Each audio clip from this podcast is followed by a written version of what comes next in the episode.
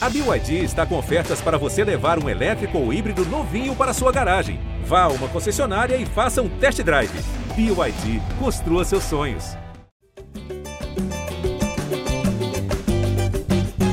Alô, você ligado no GE Flamengo, podcast dedicado a todo torcedor rubro-negro. Eu sou Jorge Natan e estou aqui para conduzir mais uma resenha, dessa vez, enfim, com vitória no Maracanã. O Flamengo venceu o Bahia por 3 a 0, mais um jogo marcado por polêmicas de arbitragem e também algumas críticas à atuação do time. Mas eu acho que tem notícia boa para se comentar também. Quem vai dar razão ou não a mim são os nossos setoristas. Hoje tem Casa Cheia mais uma vez. Estamos aqui com Caio Mota, Felipe Schmidt e Fred Uber, além de Arthur Mullenberg, o representante da voz da torcida. Vamos começar então com os nossos setoristas. Primeiro falar com quem estava no Maracanã, Caê Mota. E aí, Caê, você que está no caminho de volta para casa aí, como é que você sentiu o Flamengo no Maracanã? Tem coisas boas a, a se pontuar ou ainda é um festival de críticas para esse Flamengo do Renato Gaúcho? Então, Natan, é um prazer falar com vocês todos aí, casa cheia, não vou nem falar o nome de um por um, mas estão todos no meu coração e meu pensamento nesse momento. É, acho que foi uma atuação até dentro do que vinha sendo do Flamengo, até com mais motivos para a gente é, elogiar ou apontar pontos ok para positivos do que para criticar. Assim, achei um Flamengo totalmente modificado, né, se a gente pensar naquele time chamado time ideal, o time que deve ir a campo no dia 27 contra o Palmeiras. Eram apenas três peças: Davi Luiz, Andreas e Gabriel. É, muitas mudanças, mas achei um time que até conseguiu controlar o jogo dentro do possível, conseguiu é, buscar espaços no campo de ataque, abrindo muito o jogo pelas laterais, principalmente pela direita. Mas acaba que o jogo é muito condicionado pelo pênalti, né? Acho que quando tem um pênalti ali, as coisas mudam de figura. Então, eu confesso que eu fico um pouco preocupado e em dúvida entre entre se realmente foi uma atuação mais consistente ou se o pênalti mudou muito o rumo da partida. Logo em seguida teve a expulsão do Matheus Bahia e tudo mais. Mas tentando é, trocar a parte subjetiva pelo que é objetivo, achei o Flamengo fez uma partida segura, defensivamente praticamente não sofreu e conseguiu, é, pelo menos naquele lado direito ali, principalmente, construir coisas interessantes. É, fosse com, tri com triangulações, fosse com jogadas individuais. Achei o Davi o principal ponto da partida. O Davi teve uma atuação é, até impressionante se a gente comparar. Se a gente pegasse os 22 jogadores em campo, pegar só o Davi Luiz, ele estava sobrando muito na turma, né? joga muito melhor, tem muito mais capacidade técnica do que o restante.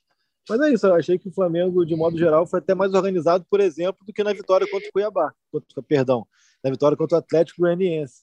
É, mas repito, sempre com adendo de que o pênalti mal marcado acabou condicionando muito. Não vou falar da expulsão, porque a expulsão foi justa.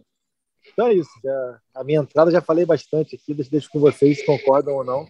Mas não é, achei dentro do que era uma desorganização em tantos jogos, até um Flamengo mais organizado, mesmo com tantas mudanças. Tá certo, beleza. A gente vai falar sobre arbitragem, obviamente, né? Que mais uma vez sendo protagonista quando deveria ser apenas é, um auxiliar no jogo, né, fazer o jogo fluir. Mas passando aqui a bola na ordem alfabética dos nossos setoristas, Felipe Schmidt, você que acompanhou o Flamengo também nesse jogo, nesta quinta-feira à noite, eu acho que o clima pelo menos está mais leve no sentido de que é, o time conseguiu uma boa vitória e também não teve assim ninguém falhando bizarramente.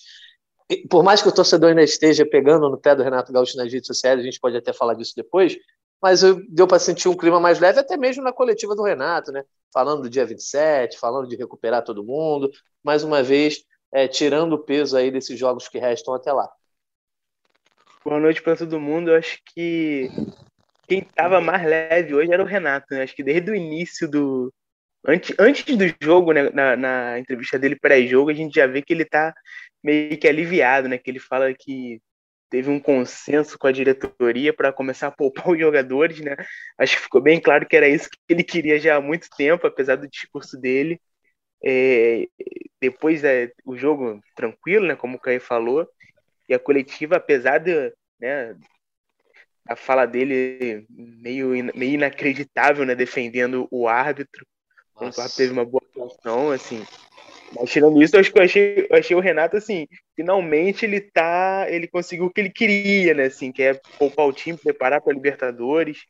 uma coisa que, que gerou muito desconforto no Flamengo né, nas últimas semanas, essa discussão de poupa, não poupa, é, vai brigar pelo brasileiro, não vai. Então, acho que depois da vitória do, Atlético ontem, assim, que é, ficou muito difícil para o Flamengo recuperar, eu acho que ele conseguiu fazer valer o ponto de vista dele, e aí hoje ele já estava bem mais leve. Eu acho que até o próprio time, né? É, acho que jogou assim, dessa forma.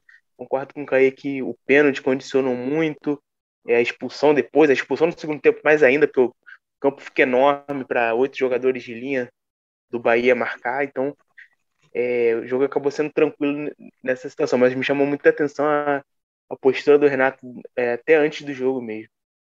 Pois é, eu, eu já chamando aqui também o Fred Uber, dando as boas-vindas para ele. O Fred, a gente viu um Flamengo que entrou em campo hoje com Hugo Souza, é, Rodinei na lateral direita, a zaga composta pelo Gustavo Henrique e Davi Luiz, o Ramon compondo aí a lateral esquerda de novo, e aí você começa com o Diego e o Thiago Maia ali na volância, com o Andrés Pereira fazendo essa função de meia, enfim, é, um pouco mais adiantado mesmo, Vitinho, Gabigol e também o Kennedy atuando pelo lado direito, é um time totalmente diferente do que provavelmente o Flamengo vai apresentar na final da Copa Libertadores, o Fred. Eu acho que é, é, talvez seja uma rotina que a gente veja nos próximos jogos. Você acha que isso pode ajudar ou beneficiar o time no sentido de justamente tirar a pressão, né? Mesmo que não consiga vencer, vai ter sempre a desculpa, ah, estava poupando, estava tirando o pé do acelerador, etc. Fala, Natan, um abraço para todo mundo. Então, eu acho que uma das coisas boas desse jogo aí, além do, do, do resultado, foi essa oficialização desse planejamento aí do para o dia 27 oficializar e e acho que dá para o Renato um pouco mais de carta branca e, e um pouco mais de tranquilidade para ele fazer o que ele acha que tem que ser melhor. Se a cobrança é em cima dele, que seja pelo menos pela, pela cabeça dele ele, a, a, cobrança que vai ser. É, acho que, que vocês falaram algumas coisas importantes do jogo, como o Davi Luiz, o Caio falou. Acho que ter saído esse gol sem do Gabigol foi muito importante, acho que ele está muito ansioso para sair esse gol logo é, perdendo muitas chances, às vezes fazendo escolhas ruins. Acho que foi muito importante para ele também. Acho que ele vai se soltar mais nesses próximos jogos. E acho que, é, respondendo a sua pergunta, acho que a gente vai ver cada vez mais um Flamengo mais mutante até chegar mais próximo do dia 27 ali. É, de repente, Boa. algum já o Arão voltando, o Rodrigo Caio voltando no próximo jogo. Acho que uma mescla. Acho que até ele, imagino que o Renato vai até chegando mais perto, vai, vai juntar um pouco mais o pessoal ali até para mim dar, dar, dar ritmo junto, ele junto também, né? Que é importante. Tá certo, faltavam, né? No último podcast faltavam cinco jogos antes da, da final contra o Palmeiras, agora só restam mais quatro. E eu dou as boas-vindas ao Arthur Mullenberg, perguntando o seguinte, Arthur. Eu quero agora, depois de cada jogo até a final, fazer um termômetro da confiança. Se o jogo serviu para aumentar, diminuir ou não serviu para nada, manteve a confiança no mesmo, mesmo patamar. Qual é a tua opinião, Arthur? Esse jogo serviu para aumentar um pouco essa confiança ou não? Ah, os erros continuam, minha confiança é cada vez menor ou não mudou absolutamente nada? Boa noite, galera. Boa noite quem está assistindo. Natan, eu acho que é muito passa pela administração de expectativa. Quando a gente vê a escalação do time contra o Bahia hoje, que a gente começou, eu já não esperava muita coisa, não. Então, 3 a 0 no fim, você fala, pô, excedeu em muito as minhas expectativas. Eu acho que tem, uma, tem um pouco a ver com essa questão de oficialmente a diretoria autorizou o Renato a poupar.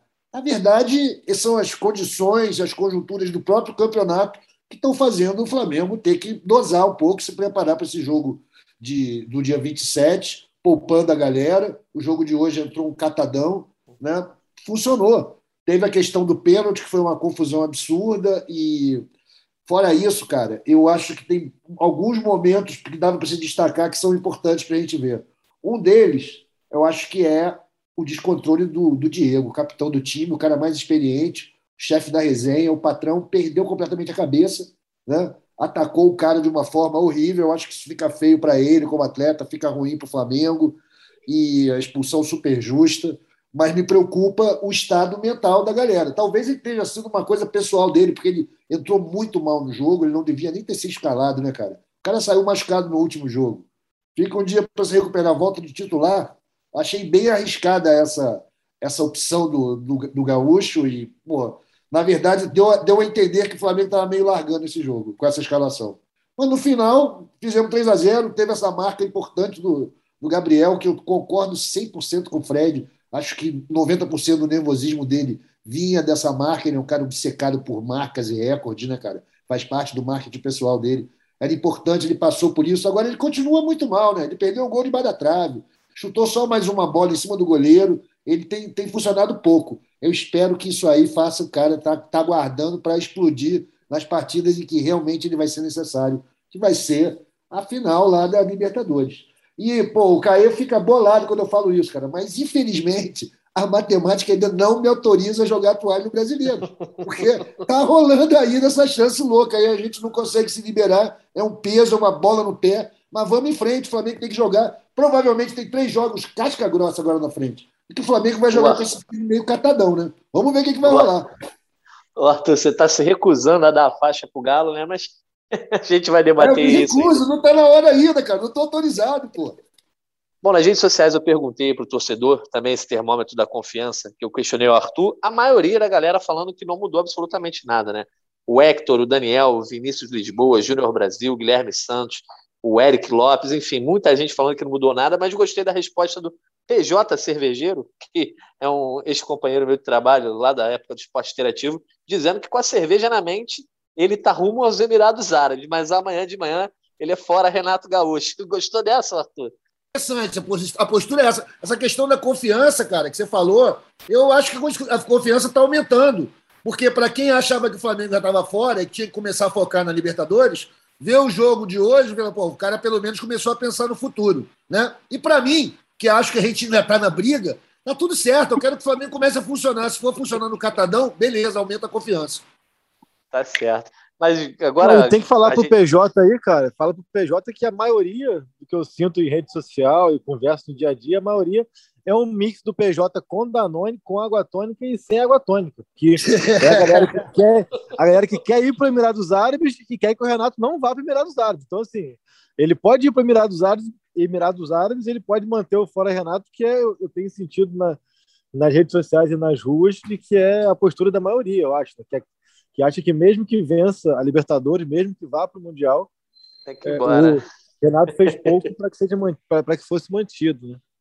Pois é, uma parada meio paradoxal, mas vocês agora, com a análise de vocês, de especialistas, vão dizer se a galera está certa de aumentar, diminuir ou manter a confiança igual? Só quero, antes da gente iniciar nosso debate sobre o Flamengo e sobre as questões técnicas, táticas, olhando o dia 27, que vai passar a ser o foco também desse podcast. Se o, se o técnico falou, né? Quem é a gente para também não, não falar que o foco está lá no dia 27? Mas, enfim, eu vou jogar aqui a semente e eu não vou nem escolher ninguém para debater, porque é um assunto que eu sei que vai gerar polêmica, vai gerar comentários, então a gente se livra logo dele nesse começo, que é a arbitragem. Né? Se a arbitragem foi contra o Flamengo, ou prejudicou o Flamengo com erros bizarros aí na última partida. Dessa vez a arbitragem beneficiou o Flamengo e prejudicou bastante o Bahia com um erro bizarro que foi chancelado pelo VAR, e isso eu acho que é o que acontece de mais grave na arbitragem brasileira, né?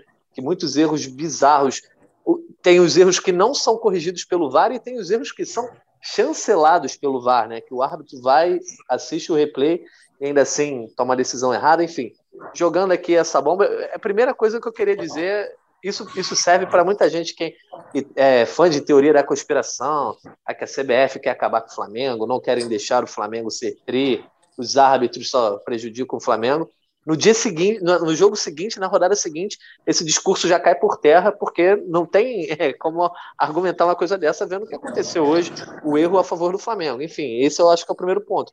O segundo ponto é: como as arbitragens influenciam no decorrer da partida, deixando o jogo mais tenso, mais nervoso e gerando cenas patéticas, como o Bahia não querendo voltar a campo. Você tira totalmente o foco de um jogo, poderia ser interessante. Bahia lutando ali para se afastar da zona de rebaixamento. Flamengo nessa preparação para a Libertadores e acaba virando tudo, tudo um, um, debate em torno de arbitragem. Então tá aí plantada a semente. Até que ponto vocês acham que a arbitragem influenciou o decorrer do jogo? Inclusive, um jogo que acabou tendo três expulsões, muito por conta desse clima, né? Para mim, uma coisa que me chamou muito a atenção foi o chororô do presidente do Bahia ter sido lido pelo locutor durante a transmissão do jogo. Acho que isso aí é um negócio inédito. Eu não quero aqui discutir que o, se o juiz prejudicou ou não o Flamengo, ou se beneficiou o Bahia. Eu digo que todas as partidas do brasileiro têm arbitragens muito ruins. E se a gente vê os árbitros em campo ruins, imagina quem está no VAR. Então a confusão é geral. E tem uma questão também que é o seguinte: se prejudicar o Flamengo enquanto ele está na briga é uma coisa, começar a beneficiar ele depois que as chances são matematicamente desprezíveis é outra. Então, não ah, sei, não, mas aí você decide se você confia ou não confia, pô. Em quem? Sabia, em quem? Sabia. Em quem? Confiar em quem, Caê? Peraí, pô. Não, eu acredito, mas ah, o senso comum, a galera está dizendo que o Flamengo está fora. Os, os, os, bem intencionados estão dizendo que o Flamengo tem que focar na, na, Libertadores, que agora já era. Ah, então agora deixa os caras, vamos roubar um pouquinho para eles. Eu não acho que tenha esse nível de sofisticação nesse roubo. Não acho que não é assim, apesar do Flamengo tradicionalmente ter a arbitragem contra ela, está do outro lado da mesa em relação à CBF coisa que os outros clubes não estão na mesma condição. O Flamengo cultivou uma antipatia. Agora está pagando preço, pô. É isso. Agora, Nathan, o, o, verdade, o VAR foi bem hoje, na verdade, né? O que foi mal foi o árbitro que Sim, exatamente, foi, é. foi, chamado e manteve uma, uma interpretação dele que eu achei errada. É, a própria é, expulsão, a própria expulsão do Diego e do Rossi, o VAR vai bem, né? Sim, é, eu disse que às vezes o, o VAR ele chancela erros do campo, tipo assim, o árbitro errou e o árbitro nem o, o VAR nem chama ele para revisar. E no caso de hoje o, o VAR chama para revisar e o árbitro teima, vê o lance, enfim. É um show de bizarrices e que, cara, eu acho que se não for tomar uma atitude de profissionalização da, da arbitragem, a gente vai começar a ver jogos que nem o de hoje, em que o futebol ficou em segundo plano cada vez mais vezes. E aí também começa aquele festival de cera, os jogadores começam a se desrespeitar e não respeitam o árbitro. Enfim, você não. Cara, é, é, é complicado a gente olhar sempre lá para fora, ficar comparando o uso do VAR, a arbitragem, o futebol. Mas se o futebol brasileiro quer crescer, ele tem que olhar lá para fora. A gente não vê esse tipo de situação. O time se recusando a voltar para campo porque teve um erro de arbitragem, que na teoria é o terceiro jogo seguido que o Bahia é prejudicado, entendeu? Eu sou muito contra a teoria da conspiração. O que, o que as pessoas têm que parar, e, e, em vez de ficar tirando conclusões de ah, tá prejudicando meu time, é por que, que esses caras são tão péssimos na função que eles exercem? Eu acho que tem um Nathan... ponto aí que é, que é muito importante. Fala, que... Fala, fala que eu passar o caminhão aqui, vai. então, é, a CBF anunciou que ia divulgar aí os áudios do VAR. Engraçado que hoje eu fui fuçar lá no site da CBF, o do jogo Flamengo Chapecoense até agora não, não tem nada lá da rodada. Não sei Mas, Fred, já, já, já acabou eu, isso. Eu, você não acha que esse negócio Mas de divulgar... uma dúvida o... que eu tenho. A dúvida que eu, que eu tenho, perdão, Arthur.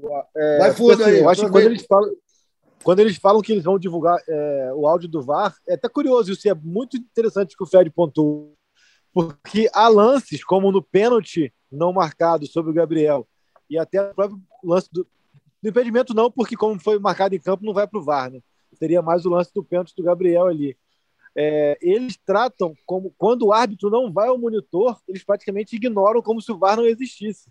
Mas o VAR existiu na avaliação no ouvido, né? Tem, tem esse ponto. Isso que é interessante. A própria Comembol, tudo que, tudo que a Comembol divulga de VAR são os lances onde o árbitro vai até o monitor. Mas há uma outra série de lances em que o VAR tem interferência tem o diálogo e, eles, e, o, e o árbitro não é, faz opção por se quer ir ao monitor e que eu acho que esses, esses áudios são até mais interessantes. Porque o áudio. Exatamente. Porque quando o cara vai até o monitor, a gente sabe que ele foi lá, viu e ele manteve a convicção dele. Agora, quando o cara ignora o monitor, que é o diálogo, mas peraí, por quê, cara? Uma coisa quando é. é o que, que eles assim. falaram? O Caê, o, todos os lances, o protocolo manda, todos os lances de gol, expulsão, e pênalti, e, né? e, e pênalti, são todos revisados. Alguns têm a checagem silenciosa, mas todos, na teoria, deveriam ser revisados. E realmente, se você só, só divulga os diálogos que o cara já foi revelar, não adianta muita coisa. Não, e tem outro Uma... lance, né, galera? Se divulgar o áudio do VAR depois que a partida acabou, tá tudo certo, é meio que nem erros de gravação do video show. Né? É, é divertido, é engraçadinho. Não, mas você expõe pelo menos, Arthur. Mas, mas eu acho que você expõe, você faz com que esse, com que o trabalho seja mais minucioso, seja mais cuidadoso. Não, tem razão, nesse ponto sim. Nesse se ele ponto, fizer sim. uma cagada, ele vai ficar muito exposto ali, né? Então, é verdade, assim, cara, esse ponto que, é importante. Eu acho que uma coisa que a gente precisa debater aqui é a questão do senso de responsabilidade da arbitragem brasileira. Né? Isso que me chama muito a atenção, porque a gente, é, todo mundo debate a arbitragem, mas a arbitragem não se posiciona nem para se defender nem para fazer meia-culpa, nem para admitir responsabilidade de erros. Assim. Isso que, que é muito curioso. Assim. Seja num relatório pós-rodada do próprio Gaciba, indicando onde é que foram os erros ou acertos, seja num posicionamento explicando lances que são muito mais é, bizarros, impactantes, enfim, seja qualquer tipo de posicionamento, não há qualquer tipo de comunicação, nem mesmo se tal árbitro foi suspenso ou foi advertido ou coisa do tipo. Assim, quando tem erros é, grotescos, como foi o erro do pênalti contra o Bahia hoje, como foi o erro do impedimento contra o Flamengo, como foi o erro do pênalti não marcado para o Bahia contra o Juventude, enfim, uma série de erros que ultrapassam o limite do razoável. É, qualquer tipo de posicionamento, de comunicação, de você se comunicar e tornar claro é, o que aconteceu ou qual foi a avaliação pós essa situação, eu acho que minimizaria bastante o impacto e deixaria as coisas mais claras, mais claras. Mas sequer há esse tipo de comunicação.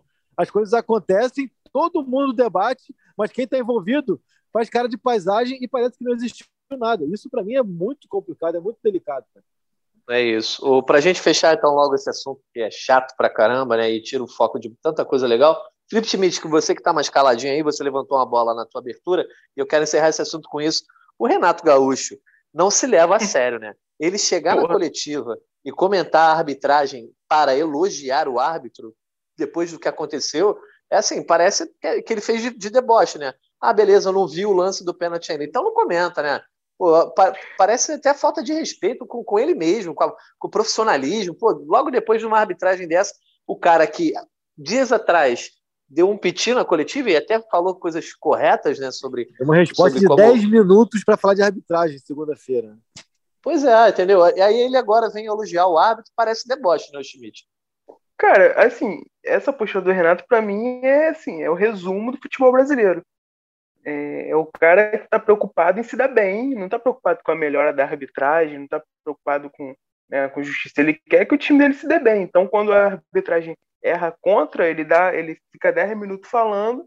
Quando a arbitragem é a favor, ele fala que foi uma excelente atuação. Assim, o Renato, eu acho que em muitos pontos o Renato ele, ele, ele é um símbolo muito grande do atual estado do futebol brasileiro, sabe? Assim, é, eu acho que a parte tática, né, que tudo isso que a gente já, já debateu várias vezes aqui no podcast, a forma como o Flamengo vem jogando, as escolhas dele, né, de, de táticas de substituição, a gente já falou isso algumas vezes, e, e a postura dele em relação à arbitragem, assim, é, às vezes eu, tu pega o Renato, a postura dele, as ideias dele, a forma como ele se comporta, e assim, é o símbolo do, do, do futebol que se pratica aqui no, no, Brasil em todos os níveis, né? Então, assim, eu acho que ficou muito feio também essa, essa resposta dele hoje na coletiva. É, acho, acho que é ruim até pro próprio Flamengo, né? Para ele mesmo, é, isso porque perde a credibilidade, né? Assim, você vê que ele não está preocupado com, com justiça, com, com a melhora da arbitragem, está preocupado com o Flamengo ganhar ou perder, é, não importa se, se vai ganhar com, com erro da arbitragem, se ou, ou qualquer coisa. Então, assim, para mim ficou, ficou, muito ruim, foi, foi um foi um exemplo ruim também, né, para esse debate assim de que a gente está aqui a gente aqui se tá falando tanto de como melhorar a arbitragem, aí vem o, o o técnico do Flamengo e faz isso, assim, né? Acho que, que prejudica um pouco esse debate. É, é uma questão assim, eu, eu, até queria abrir um pouco mais esse, esse posicionamento nosso aqui, como é, a palavra da atualidade é influenciadores, né? Então, o que a gente fala, pelo menos muitas pessoas escutam, se refletem ou não, é a opção de cada um. Mas, assim, é uma questão que vai além do Renato, vai além do Belintani, presidente do Bahia, vai além do Rodrigo Caetano, do Atlético Mineiro, acho que é uma coisa geral, assim, não só do futebol, até mesmo da sociedade. Né? É, são duas palavrinhas muito similares, muito parecidas ali foneticamente, mas que é, representam muito, assim, que é coerência e conveniência. Né? As pessoas abrem muito mão da coerência pelo que lhe é conveniente. Assim. Então não adianta você fazer um discurso de protesto contra erros de arbitragem na segunda-feira e na quinta-feira, porque lhe é conveniente, você abre mão de uma coerência para defender o que te beneficia, né, cara? Eu acho que isso, além de ser muito feio, isso joga contra o todo, joga contra a pauta, joga contra a reflexão coletiva. Assim. Então não adianta o Bahia, é, que também teve um comportamento muito mais de conveniência do que de coerência, por exemplo, no caso Gerson, é, o Flamengo com o Renato agora tem um comportamento muito mais de conveniência do que de coerência quando a arbitragem erra ou acerta. Enfim, é uma série de fatores que a gente vê se repetir no futebol e na sociedade, e eu acho que é, é como o Schmidt falou, tira a credibilidade do debate. Então, assim, a gente está aqui falando, buscando algo que vai levar a algum lugar, que vai levar uma reflexão, uma mudança de comportamento, sendo que quem tem muito mais influência, quem é muito mais escutado, que tem muito mais relevância, acaba que prefere ser conveniente do que coerente. Isso, é, isso além de tudo, acho que é muito feio, cara. É isso. Então tá dada aí a nossa palavra aí sobre esse caso da arbitragem, que a gente comentou quando o Flamengo foi prejudicado e agora tem que comentar também quando foi beneficiado, quem marcou o jogo. Mas vamos começar a falar sobre o que, que aconteceu de bom, o que, que aconteceu de ruim, o que, que teve de defeito, de virtude dessa atuação do Flamengo aí diante do Bahia, 3 a 0 no Maracanã. E agora só faltam quatro jogos, quatro oportunidades para o Flamengo melhorar antes da final da Copa Libertadores. Fred Uber. O Flamengo começou ali, eu senti pelo menos na minha opinião, e aí você pode discordar e, e, e, dar sua opinião aí, é, se vai mais nessa direção ou se você acha que foi totalmente contrário. Achei que teve mais movimentação. O Flamengo se movimentou melhor, pelo menos ali no começo do jogo, tentou é, algum, alguns movimentos de ataque diferentes, só que na hora do último, do penúltimo, do penúltimo passe, parece que falta criatividade e era aquele show de cruzamentos. Então, ao mesmo tempo que teve coisas boas, eu vi coisas ruins é, nesse sentido do Flamengo tentar atacar mais um time que chegou recuado. O Bahia adotou essa estratégia. O que, que você considera aí nessa, nessa movimentação ofensiva do Flamengo? Você achou que teve algum tipo de melhora, algum tipo de busca de soluções diferentes? Ah, acho que teve algumas melhores sutis, mas já, é o que você falou, eu concordo com o que você falou da, da parte do, da, da, falta de repertório em alguns momentos. Né? Começou a, a levantar muita bola na área, só que não tinha Normalmente era o Gabriel muito fora da área e muito cruzamento para o Vitinho ficar tentando disputar com o zagueiro gigante do, do Bahia. Então, é, eu acho que foi muito complicado. Acho que esse, essa falta de, de criatividade, de, de uma tabela, de uma aproximação, de uma finalização de fora da área, acho que faltou sim. É, acho que melhorou quando, com a entrada do Michael, que daí dá, dá uma outra opção, dá um drible, dá um, não, acho que ele faz o time, tem feito o time jogar também, não só ele fazendo jogadas individuais, mas acho que ele melhorou bastante o time. Acho que o, o melhor mesmo, é, pensando em, em, projetando o Libertadores, é, e como o Flamengo jogou com um time que não vai ser o da Libertadores, acho que um dos melhores é, notícias dessa partida foi que é, ninguém se machucou, com exceção aí do Kennedy, né, que te, teve uma, um probleminha ali, mas é, é, além do, do resultado, acho que foi isso. De todo mundo, quase todo mundo se salvou, né? Só o Kennedy que teve esse problema aí. Pois é, e o, o Schmidt, nesse meio tempo aí, em que o Flamengo começa a cruzar muitas bolas, você não vê que isso é uma estratégia assim, de repente, ah, não, vamos abordar a jogada aérea, alguém passando por trás, um homem surpreso, Thiago Maia pisando, enfim, Davi Luiz aparecendo, Gustavo Henrique. Não, é só simplesmente, ah, o Flamengo vem trocando bola, trocando bola, se movimenta, aí quando chega ali nessa coisa que hoje em dia se fala, o último terço do campo, né, quase dentro da área, parece que é uma afobação de não saber o que fazer com a bola e aí joga a bola na área, o que der deu. Você tem sentido isso também? Senti, senti bastante, assim, o Flamengo hoje é porque foi 3 a 0 mas no começo estava ali consagrando o Conte, né? O zagueiro do Bahia é, achei até bom zagueiro, estava envolvido no, no pênalti. Ele tirava todas de cabeça, né? Era cruzamento da direita do Rodinei, era cruzamento da esquerda do Ramon, e ele tirava todas. Eu acho que a única jogada que, que ele não consegue cortar é um cabeceio do Vitinho, que, ele, que o Vitinho aparece sozinho, mas cabeceia todo torto, a bola vai para fora. É, acho que esse excesso de cruzamento acho que simboliza um pouco essa falta de ideia ofensiva do Flamengo, né? Não tem muito, foi o que você falou, não tem muito ideia, muito movimento ali de, o que fazer para quebrar essas marcações fortes que o Flamengo vem enfrentando na maioria das partidas. E aí apela para o cruzamento. A gente já viu isso em outros momentos do, desse Flamengo, né? não só o Flamengo do Renato, uma, uma fase do, do Senna era assim, uma fase pré-Jesus, né? que já era um time um pouco melhor. Já, já tinha também um, algumas fases assim que o Flamengo se, se limitava muito a cruzamentos e nunca funcionou, né? Então acho que é uma coisa que, que chama bastante atenção, mostra um pouco essa falta de repertório do Flamengo no momento. O Natan, o cara... fala, fala aí, quem, Fred. Sabe, sabe que eu gostei, não sei se vai ser uma unanimidade, mas até por, por uma expectativa não ser a maior, gostei do Rodinei hoje, cara. Achei que ele fez um, ficou, ficou bem participativo. Eu gosto quando ele, ele não tenta muito esses cruzamentos, às vezes, pelo alto. Ele alterna, né? Ele tenta algumas coisas pelo, por baixo, assim, que pela característica do Gabigol, acho que são mais até eficientes. Acho que no, no é, geral, assim, é óbvio que ele é, às vezes erra muito, mas eu achei até que foi positiva a atuação do Rodinei. É, a gente conhece as limitações. Tempo, né? Pois é, a gente conhece as, quando, as limitações do Rodinei, mas. Assim, limitações muitas vezes cognitivas, né? é, exatamente. Mas pelo menos assim, ele tem entrado dentro do nível dele, eu acho que ele tem entrado bem. Eu quando tem oportunidade. Caí, olha achei... só, foram 34 cruzamentos do Flamengo e apenas 5 corretos. Ou seja, 5 resultaram em finalização, tentativa de finalização. Pô, só de olhar essa estatística aqui, se percebe que não é uma, não é uma finalização de jogada ou, ou um último passe que seja efetivo para esse time do Flamengo. Concordo, sim. Eu até. É... Segue, segue o jogo que tem um caminhão parado do meu lado aqui, daqui a pouco eu volto. Comenta aí então, Arthur, essa coisa Cara, do chuveirinho rubro-negro de Renato Gaúcho.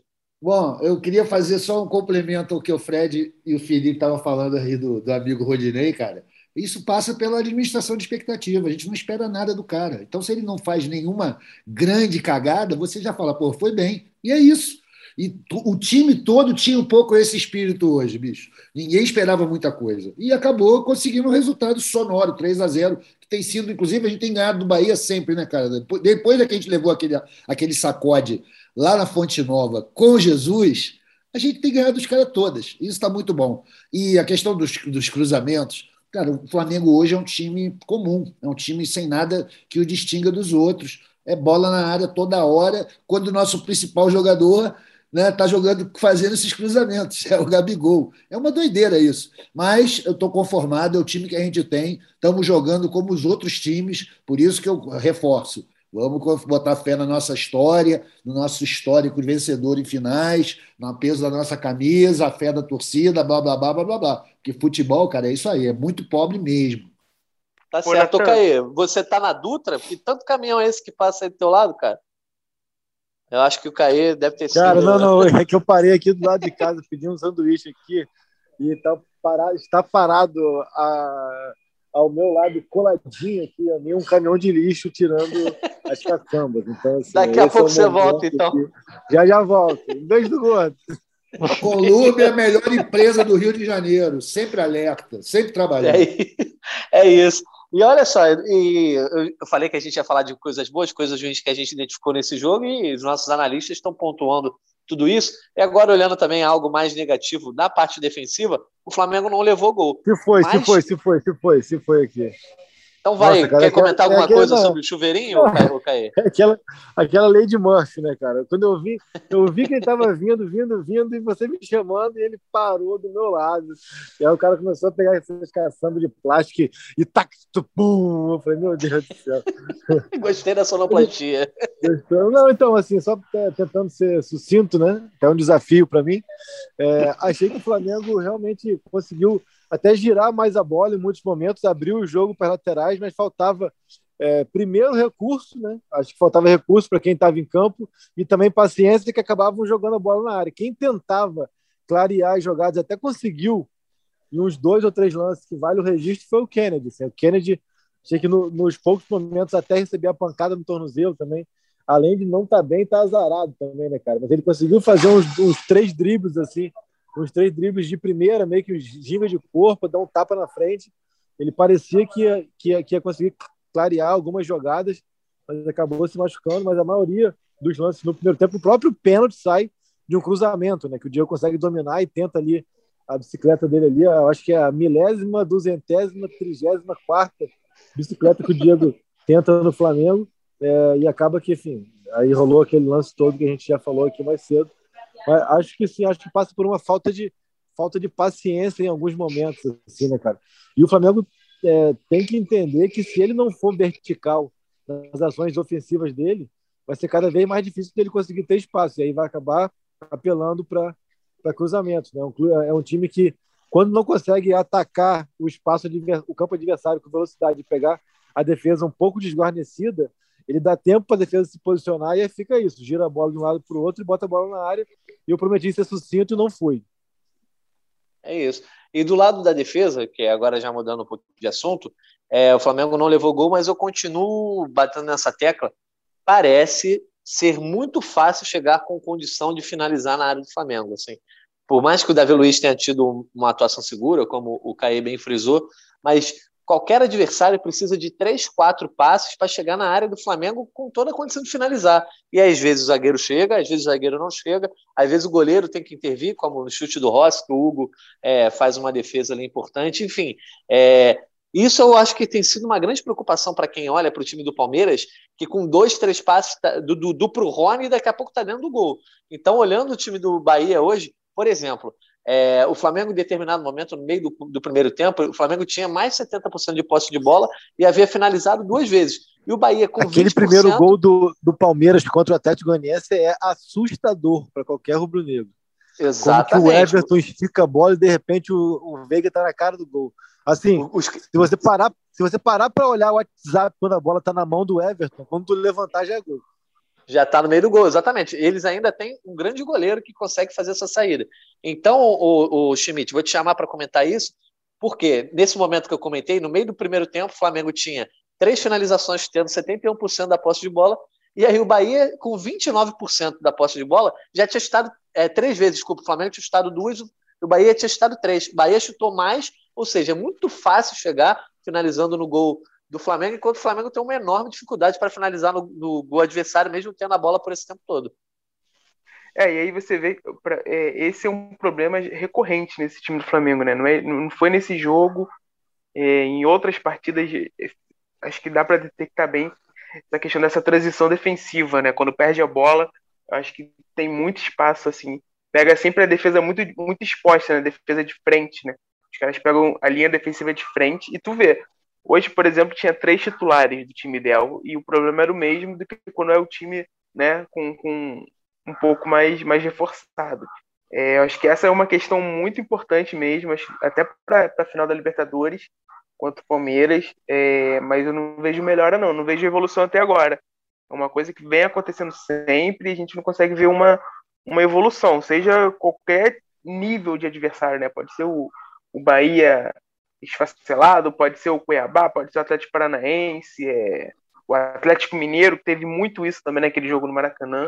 E assim, não, não dá para ver evolução, mesmo com diferentes jogadores, acho que é uma questão mesmo coletiva mesmo, questão de treino, aí tem até que levar um, dar um pouco o atenuante pro Renato, porque o Renato, realmente o time não tem muito tempo de treinar, mas é uma, é uma deficiência do Flamengo que já vem de muito tempo, essa transição defensiva, a forma como o time não consegue recompor rápido, especialmente pelo meio ali. Acho que tem muito espaço pelo meio que os volantes ficam expostos, a zaga fica exposta, e é sempre um perigo para o Flamengo nas partidas. Ô Fred, eu queria comentar com você sobre o seguinte: nesse, nesse sentido, que o Flamengo joga com linha alta, joga com a bola, como solucionar esse problema em que o Flamengo geralmente vai jogar com a linha alta e olhando mais uma vez para o dia 27. Muito provavelmente o Palmeiras vai deixar o Flamengo com a bola, porque gosta de fazer isso com os adversários. E aí, vai esperar o Flamengo ficar com a linha alta. Como é que você muda isso? Ah, bota o Arão mais recuado, a presença do Felipe Luiz muda muita coisa nessa, nesse sentido, porque o Felipe Luiz gosta muito de fazer esse terceiro homem ali, ele gosta, às vezes, de ser o último cara justamente na recomposição defensiva. Quantas vezes a gente já não viu o Felipe Luiz é, salvando um contra-ataque adversário. Como solucionar isso olhando justamente para esse time tão letal que é o Palmeiras? É, o mundo ideal, que esse time fazia bastante em 2019, é conseguir roubar a bola no campo de ataque. Ele perde a bola, consegue fazer o abafo e consegue e conseguir recuperar e mais perto do gol. Isso é o, o mundo ideal. É, realmente, eu acho que é o, o principal desafio do, do Renato para montar esse time para a final. E acho que o Abel vai montar, já é a característica mesmo do, do Palmeiras, e eu acho que o Palmeiras não vai ter vergonha nenhuma de ficar atrás contra o Flamengo e tentar usar essa arma. Vai ser o, o grande, grande questão para o Renato para montar para essa final. E o Caê, olhando também a questão da, da, escalação dos jogadores, é óbvio que tem alguns problemas. Davi Luiz, por exemplo, certamente não vai jogar todos os jogos. Mas como é que você entrosa uma dupla titular que provavelmente, se tiverem disponíveis, vai ser Rodrigo Caio e Davi Luiz para o dia 27, sendo que você também tem que poupá-los e jogar com, com jogadores de diferenças é, diferentes características, como o Gustavo joga de uma forma, o Bruno joga de outra, eu acho que isso vai ser um problema para o Flamengo. Dar uma, um entrosamento para uma dupla de zaga para o dia 27. Acho que o jogo em que o Flamengo vai jogar mais próximo da escalação ideal, é, claro que com as avaliações pertinentes físicas e, e de desgaste e tudo mais, é o jogo do Corinthians. Acho que contra o Corinthians na próxima quarta-feira é o que o Renato vai colocar o mais próximo da atuação ideal, é o jogo da volta do Arrascaeta, é o jogo onde ele vai começar a montar esse time. E aí eu estou até curioso para saber se ele vai é, usar o jogo já do São Paulo no domingo para dar um gás no time ideal ou se ele vai deixar para Corinthians e Inter. Quanto o Grêmio na, na, na terça-feira, imagino que Pedro e Arrascaeta, Pedro, no caso, se tiver em condição, Arrascaeta vão ser as únicas peças ali onde ele vai botar alguns poucos minutos conta de ritmo, né? Mas é contra o Corinthians, o que eu tenho de informação é de que ele vai colocar o mais próximo do ideal, até você vai ter 10 dias para a final, é um jogo em casa, é um jogo com apelo de público tudo mais, é, então você consegue dar atmosfera, dar competitividade, dar ritmo, então é um jogo onde ele vai colocar o mais próximo, e estou curioso para saber se ele vai é, fazer como o segundo jogo nessa pegada de, de dar ritmo, se o jogo do São Paulo, que é domingo, ou seja, de, do jogo do, do São Paulo para quarta-feira tem dois dias, depois mais dois dias para o jogo do Inter é, em Porto Alegre, que já é uma viagem definitiva. Então, estou bem curioso para ver o que ele vai fazer. E também estou curioso, e até levantar para vocês os debates, queria saber a opinião de vocês, porque é uma coisa que eu realmente não sei nem o que pensar. Desse bom, bom momento do Palmeiras. Assim, eu acho que se a final fosse na semana seguinte às semifinais, a gente não teria dúvidas de que o Palmeiras seria aquele time reativo, como foi contra, contra o Atlético, se fecharia, deixaria a bola para o Flamengo e, e, seguiria aquela estratégia. Agora, o Palmeiras hoje vindo de seis vitórias consecutivas, vindo de um jogo com produção ofensiva, com capacidade de criação, tendo mais a bola e tudo mais. Será que o Palmeiras vai cair na armadilha de tentar jogar contra o Flamengo, ou se ele vai, ou ele vai abrir mão de tudo que ele construiu nesse último um mês e meio e vai dar um passo atrás, um retrocesso tático e deixar a bola com o Flamengo e se apenas se defender. Eu estou bem curioso para isso. Porque assim, pergunta, os, papéis, Arthur. os papéis se inverteram, né? O favoritismo e quem está jogando bem agora é o Palmeiras. Assim, Exatamente. O, Flamengo, o Arthur. O Flamengo não vai se defender, com certeza. Agora eu quero saber do Palmeiras.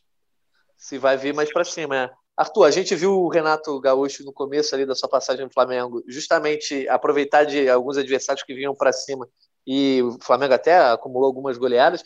Mas você acha que, nesse ponto de vista da estratégia, tem, tem rubro-negro já falando assim: é, esse negócio do Flamengo chegar favoritaço sempre deu muito errado. É bom que o Flamengo chegue por baixo. Como é que você enxerga isso aí? O Palmeiras está começando a achar que pode ser o bambambam bam, bam nessa final?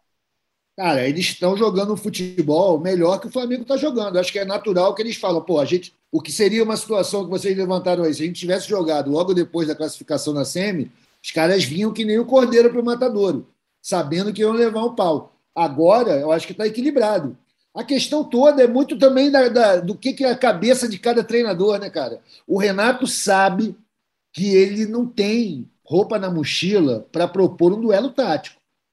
Ele está querendo deixar os melhores jogadores dele inteirão para poder aproveitar a individualidade, essa coisa meio aleatória do futebol do Flamengo, que virou.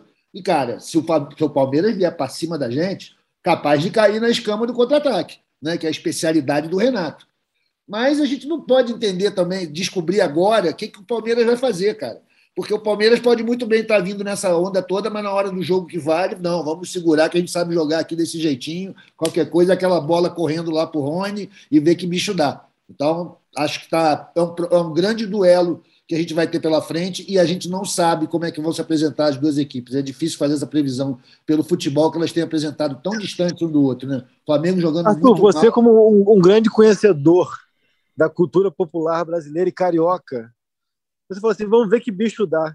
No jogo do bicho, que bicho que daria lá na, na final em Montevidéu? O Urubu não está no jogo do bicho, tem porco, eu não sei se está. Cara, Também eu não. acho que o jogo, o jogo de Monte, a final de Montevidéu, do jeito que ela tem sido tratada desde o começo, é, vai dar Águia, que é o jogo da banca. Que quem está ganhando com isso aí é a Comebol. Né? Uma, uma situação muito difícil para torcedor, seja jogador do bicho ou não. O jogo é da banca, meu irmão. Isso vai dar Águia, entendeu? Então, tem que ter as coisas Só ganhando no bicho mesmo para poder ir para o Uruguai, né? Tranquilamente. E no milhar, né, Felipe? Porra, tem que ser no milhar. Gostei, como, como diria, né? Nosso, nosso samba da Portela aí, deu águia, símbolo da sorte. Será que vai dar águia mesmo? Gostei da resposta do Arthur. Pegando esse gancho aí que o Caio perguntou para todo mundo, Fred Uber, é, olhando já também para o dia 27, é um jogo que, além de tática, além de questão física, é um jogo de estratégia, até mesmo de tipo assim, antecipar um jogo de xadrez, né? Ah, o Palmeiras vai vir jogar assim, de repente é melhor surpreender, colocar um cara que ninguém espera que ele comece jogando, ou em vez de jogar nessa formação, eu começar num 4-3-3. Você, olhando o Flamengo aí dos últimos jogos, começa a se desenhar algumas alternativas no ataque, inclusive é, tendo o Michael como um possível titular, né? Por mais que não se acredite tanto nessa possibilidade, mas essa pulga vai ficar atrás da orelha do Abel Ferreira. Ah, será que o, de repente o Renato bota o Michel de titular e começa com uma outra estratégia? Como você acha que esse jogo de estratégia, que o, como o Renato Gaúcho pode reagir a um cara que é totalmente estrategista, que é o Abel Ferreira? É, eu acho que o Michael vai ser uma peça importante ali no, nesse jogo de xadrez, esse jogo, mas apesar de eu achar que ele que não, que não vai começar como titular, né? Acho que uma jogada que vai ser muito importante para o Flamengo, que já foi em outros jogos contra o Palmeiras, vai ser aquela, aquela jogadinha clássica, às vezes Everton Ribeiro ou Isla, cruzando para no segundo pau, pegando o Bruno Henrique na, nas costas do Marcos, do Marcos Costa. Acho que essa é um caminho muito bom para o Flamengo, já foi útil outras vezes, acho que é um, um, caminho que o Flamengo vai aproveitar muito. Excelente Michel... previsão. Pois é, e o Michel que tem sido a grande boa notícia do Flamengo em todos os jogos, né? Se o Flamengo Pô, às vezes tem uma boa notícia. Misha, porra, ele tá merece, cara. O, o segmento Misha nunca esteve tão em alta como na ausência de Igor Rodrigues, o nosso chinelo. Um abraço pro Igor. Né? Vou Mas te é falar, é hoje estava naquele estilo, estilo Illumination, né? Porque ele errou todos os lances que ele tentou, mas fez o gol, filho. Exatamente. É, o seguinte, né? A enormidade do acontecimento que é o Michael ser o vice-artilheiro do brasileiro, galera. Isso é um negócio cara, enorme. Eu, depois do gol, eu fiquei torcendo para ele fazer mais um gol para falar, cara. Ele também, é eu também.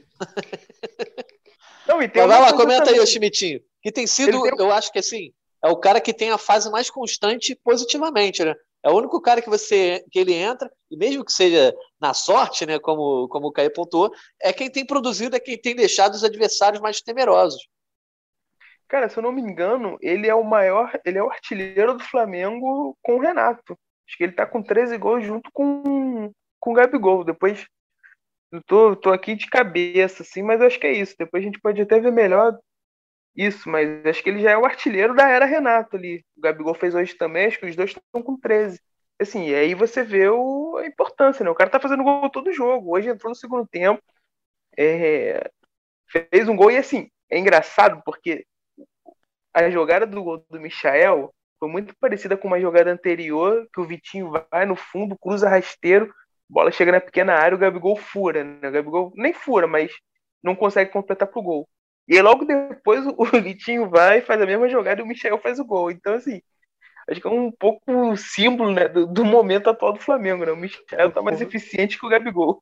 E joga é, todos os jogos, bola, né, cara? Você jogou na bola, a bola bateu no, no lado, assim, no quadril, sei lá, e é, Foi bem.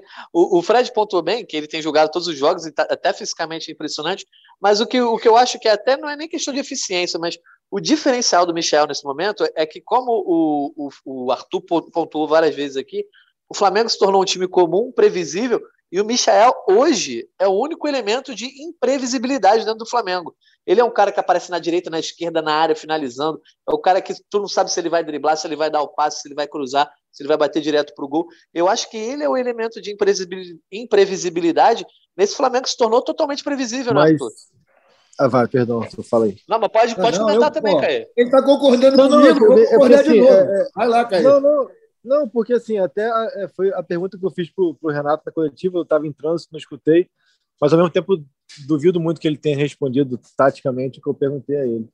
É, a, questão, a questão toda é o Renato entender e saber como que ele vai utilizar o Michael numa, numa possível urgência, que eu acho que ele não vai começar jogando a final, dentro da final a forma como ele tem usado o Michael nas, nas situações em que tem Bruno Henrique e Gabriel é, tem me chamado a atenção negativamente, porque ele espeta o Bruno lá dentro da área junto com, com o Gabriel, e aí isso anula bastante o Bruno. Uma coisa é quando você tem Bruno Henrique e Gabriel, um aberto e outro na área, e eles invertem, quando o Gabriel sai, o Bruno entra, mas quando o Gabriel tá, o Bruno tem, tem um espaço por fora, e isso funciona muito bem. Só que quando tem os dois, eu e o Michael, o Renato costuma espetar o Bruno perto do Gabriel dentro da área. E isso, nas, nas vezes que ele utilizou, meio que matou o Bruno. Hoje, por exemplo, o Bruno entra, ele praticamente só toca na bola naquele primeiro lance, onde tem uma bola que eu acho que o Vitinho rola para trás, o Rodinei, e ele vai chapar e ele, a bola pega no buraco e ele isola. Mas ele fica okay, só para comentar, o, o, Renato, na tua pergunta, ele, ele meio que diz que é uma mistura das duas coisas. Você pergunta se é algo previsível para uma possível emergência ou se ele está testando alternativas para a final, né? Algo, algo assim que você perguntou, né? É, o Caê deu a dica para o Renato, que ele falou: ah, é um experimento. Ele pegou o negócio de experimento e foi nesse samba Exatamente. ele falou que era uma mistura das duas coisas, que ele está experimentando, está testando, mas também é, é, se pre, é prevenindo uma possível. O professor ajudou o aluno. Exatamente. A questão é que quando tu faz a, a pergunta muito longa, isso aí eu, pô, eu com 20 anos de formado devia saber. Né? A pergunta é muito longa e tu já dá a resposta para o entrevistado. Demole nessa. Não, acontece. Vamos então caminhando para a nossa reta final do podcast, que a gente está gravando logo depois do jogo aqui. Então, no final da noite de quinta-feira, enquanto a seleção brasileira vai empatando em 0 a 0 com a Colômbia, já quase entregou aqui uma bola para o Vinícius Júnior fazer um gol, mas enfim, voltando para o assunto, de... assunto desse podcast. É, faltam quatro jogos aí, já, já comentei que faltam quatro jogos para a final contra o Palmeiras. Já e Vinícius Júnior junto nesse momento, você falar de lembrar de 2017 é um perigo, hein? É, não, mas aí é, é, é, outro, outro cenário, outro cenário. O Flamengo pega o São Paulo, depois enfrenta o Corinthians, depois pega o Inter e depois o Grêmio, quatro dias antes de pegar o Palmeiras. E aí a gente já comentou aqui que vai ter muita gente entrando e saindo desse time por questão física, por questão de suspensão, por é, testes que o Renato possa fazer. Então, começar um pequeno giro aqui, começando com o Fred Uber. Fred Uber, dos escalados de hoje, você achou que o Renato errou em alguma escolha? Eu, por exemplo, começo, começo falando sobre a escolha pelo Diego, mais uma vez, como segundo volante. O Diego, claro, eu acho que o Arthur até já tinha comentado isso também, né? É, claramente, o Diego não está em condição de jogar nesse momento e continua com esse, aquela mania dele de perder muito tempo, ficar rodando a bola, desperdiçando tempo e às vezes desperdiçando a bola, entregando a posse para o adversário. Você considerou que o Renato errou em mais alguma escolha de hoje? Eu acho que o Diego foi, realmente foi a pior. Acho que de resto não. Sim, é, eu imaginava que o Mateuzinho ia começar, né? Mas acho que o Rodinei até entrou bem. Acho que bom ter ele ter ele também com ritmo e também na posição de lateral, que ele tem entrado no lugar do, do Everton direto, né? No, no meio. Mas acho que não. Sim, acho que já que, a, que a, o planejamento é esse de rodar mesmo para todo mundo descansar e, e, não perder ritmo, acho que foi uma, uma opção boa. Acho que o Thiago Maia também é importante, ele é um cara que eu acho que vai ser que sempre é importante ter ele bem, pensando também na final. É, falando nisso, acho que, que, que eu, acho que aumentou um pouquinho minha, minha sensação positiva para o jogo da final é acho que esse planejamento aí, esse tempo que o Flamengo vai ficar com todos os jogadores lá em, lá em Porto Alegre para dois jogos, acho que vai ser bastante positivo para a final. Todo mundo junto ali, é, um tempo, treinando, descansando, todo mundo concentrado no jogo, acho que vai, vai ter uma, um efeito positivo para o Flamengo. É, bem perto de Montevidéu, né? Vai pegar a dupla Grenal aí, e também um pouco longe dessa coisa do Rio de Janeiro, da badalação, que às vezes ajuda e às vezes atrapalha também. Felipe Schmidt, dessa escalação de hoje aí, é, o Thiago Maia teve uma boa atuação, mas, por exemplo, o Vitinho, que quando começa jogando, geralmente rende menos do que quando entra. Como é que você viu a atuação do Vitinho? acho que o Vitinho cresceu muito no segundo tempo, né? Quando teve mais espaço. Acho que tem até como, dá até para dividir o Flamengo, né? O Flamengo depois quando quando tem a expulsão do Diego e do Rossi, que o Bahia fica com oito. O Vitinho foi na estratégia, eu vou ficar aqui quietinho no primeiro tempo para fingir que eu não estou em é. campo, no segundo tempo eu É isso aí. Aí no segundo tempo, assim, o jogo é, é, é, o Vitinho, né, cara? O Vitinho, acho que 90% das vezes é isso.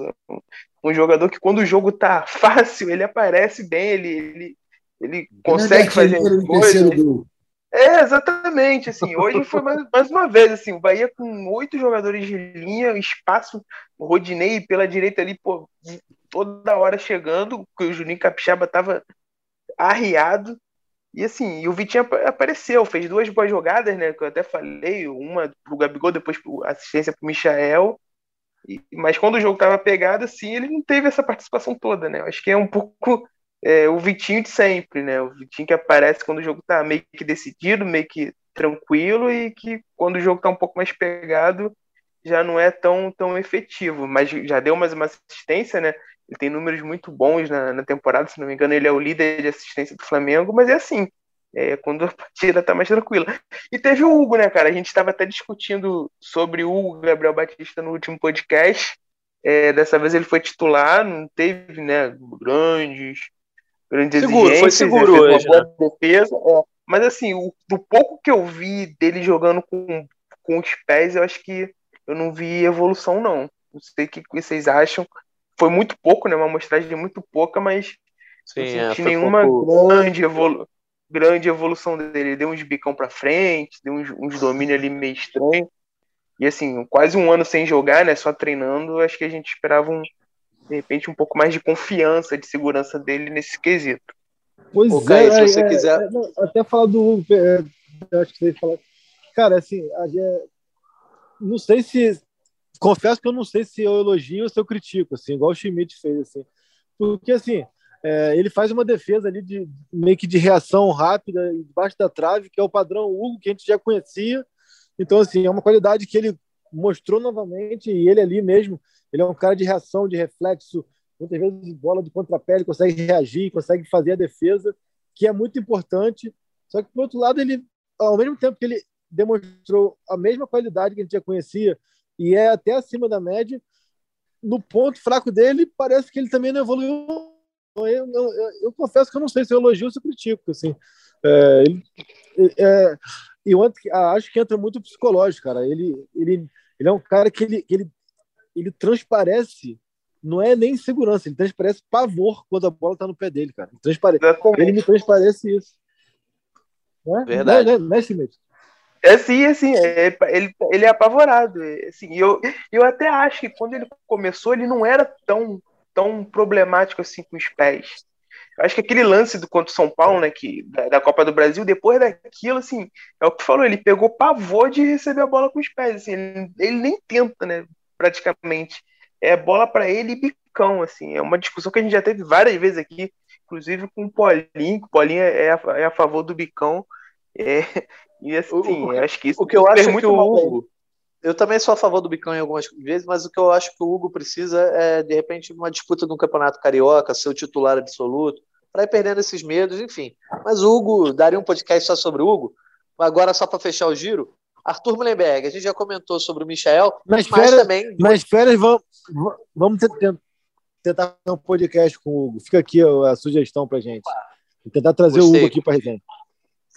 É isso. Então, seria um baita convidado aí. Certamente com a volta de Igor Rodrigues, nosso chinelo.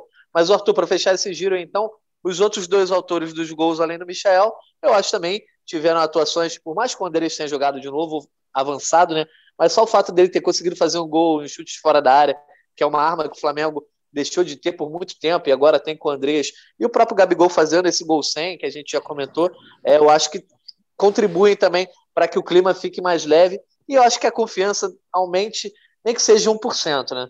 Não, para todo mundo, cara. Importante para caramba o gol do Gabigol, a gente já discutiu isso aqui, né? É uma nhaca que ele tinha que tirar mesmo, porque ele é um cara muito competitivo e muito ligado em números. E o Andreas, mesmo jogando fora da posição, ele sabe fazer isso que ele fez hoje. Essa jogada aí, ele tem o chute de fora colocado muito bom. E, pô, maneiro. Eu acho que ajuda a confiança, assim, aumenta. Cara, o time, em condições normais, a gente marcaria no bolão 3 a 0 Bahia. Agora, o time vinha tão mal que a gente já entrou com a expectativa super baixa para o jogo. O Flamengo cumpriu o que se esperava dele. 3 a 0 vamos embora. Eu acho que o Caê abriu o microfone aí. O Caê, tá passando do caminhão aí, filho? Passando o caminhão da pamonha? Eu tô, é. eu tô esperando, eu tô aqui, eu tô aqui, pô, até o Arthur, que eu, é o nosso intelectual, né? Nosso intelectual informal pode falar: eu estou aqui sentado agora no Café Lamas, local que tem um, um, uma representatividade gigantesca na história. É, aí nasceu um sonho, nasceu aí, Caizão. Porra. Exatamente. Tô aqui, acabei de pedir um egg cheese bacon para levar para casa. E aí estou esperando. Que beleza, aqui. hein? A noite vai ser boa, então, para a alimentação do Caio Mota. Vamos então fechar esse podcast aqui para as nossas considerações finais. Caio Mota, você então aí que está prestes a se deliciar com o seu sanduíche e também é o guardião da contagem regressiva para a final da Libertadores. Diga para a gente, lembre né, quantos dias faltam exatamente e também comente sobre esse planejamento que você já falou que o time deve ter mais cara de titular contra o Corinthians. Mas e aí, contra o São Paulo, tem alguma estratégia já traçada? Você vislumbra que o Flamengo pode jogar de alguma forma diferente do que jogou hoje? Ou vai continuar nessa pegada, esses mistões aí é, é com cara de titulares pontuais? Então, a contagem aponta para 15 dias para a final da Libertadores 2021.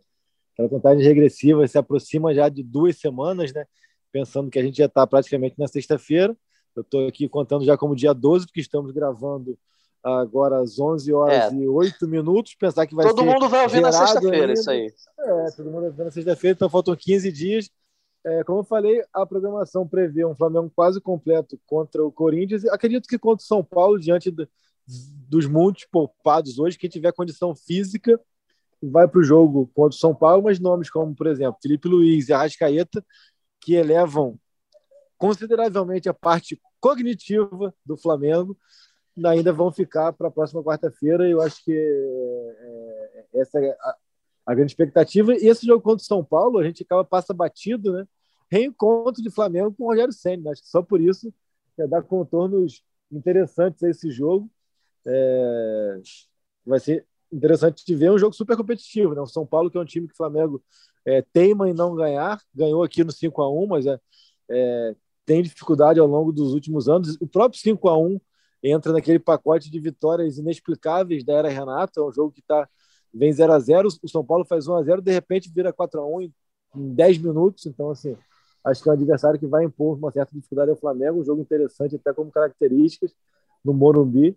Mas é isso, faltam 15 dias e esse Flamengo que é, é um grande ponto de interrogação, uma grande incógnita o que será esse Flamengo daqui a 15 dias. Então, é, qualquer possibilidade de desvendar esse mistério já é interessante para a gente. Acho que enfrentar o São Paulo no Morumbi é um bate desafio. É, beleza, então, Caí, já, já agradecendo mais uma participação tua aqui então, no GE Flamengo. É, deixa eu só me despedir aqui, valeu, vou te esperar no LX aqui, grande abraço. aproveite, aproveite, Caí. Fred Uber, então, aproveitando também aqui, é, agradecendo a tua participação, e o Fred, eu acho que o grande temor do, do torcedor agora a cada jogo vai ser perder algum atleta importante aí para esse jogo do dia 27, porque o próprio Renato está fazendo um misterinho, né? dizendo, ó, oh, fulano de tal às vezes poderia estourar, a gente tá não foi a campo hoje que poderia estourar. Aí você não sabe se ele está falando, de repente, de um Bruno Henrique, que entrou no segundo tempo, ou se, você, se ele está falando de alguém que nem mesmo apareceu em campo. Esse eu acho que é o grande temor do torcedor do Flamengo aí para os próximos jogos, é o temor físico, né?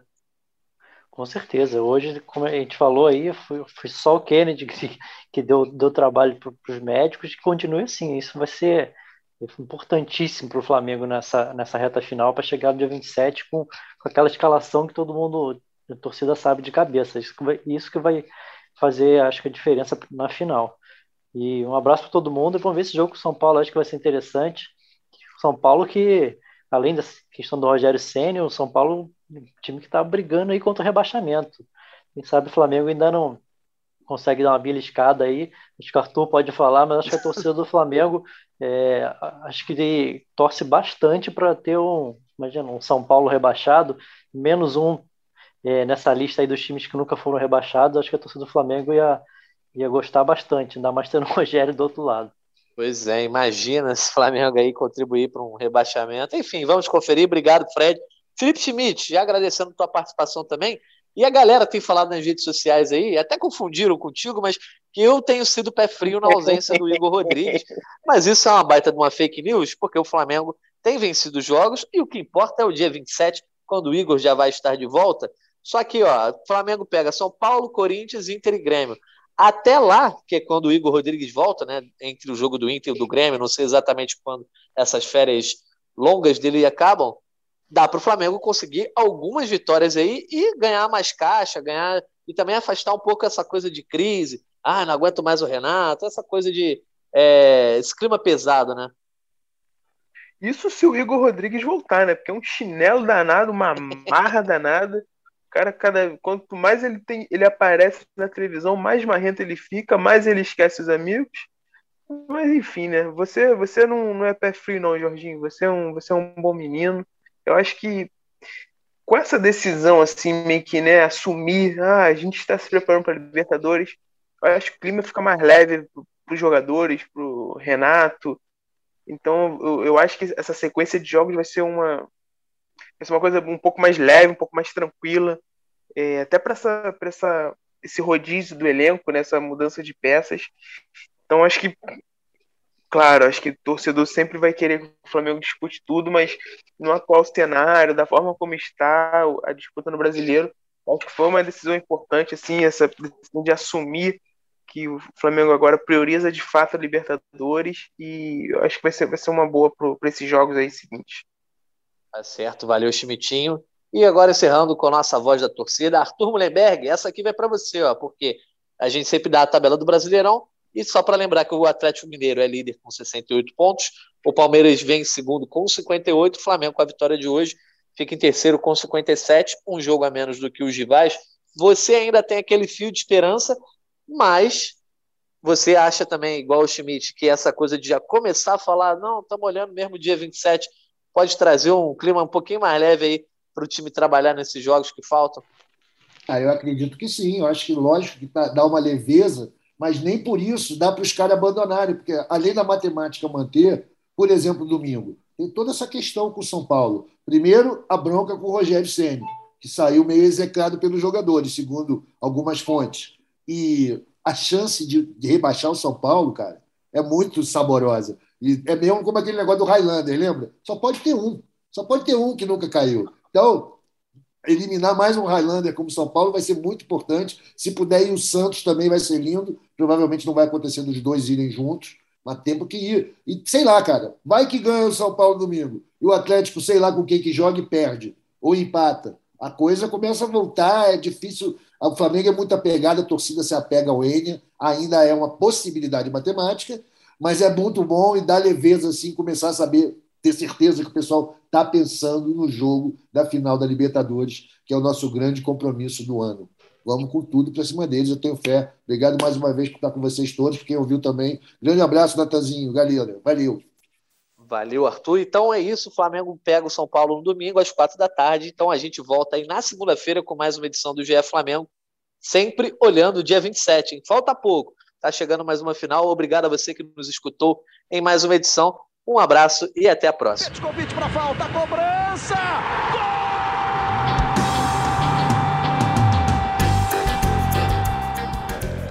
GE Flamengo.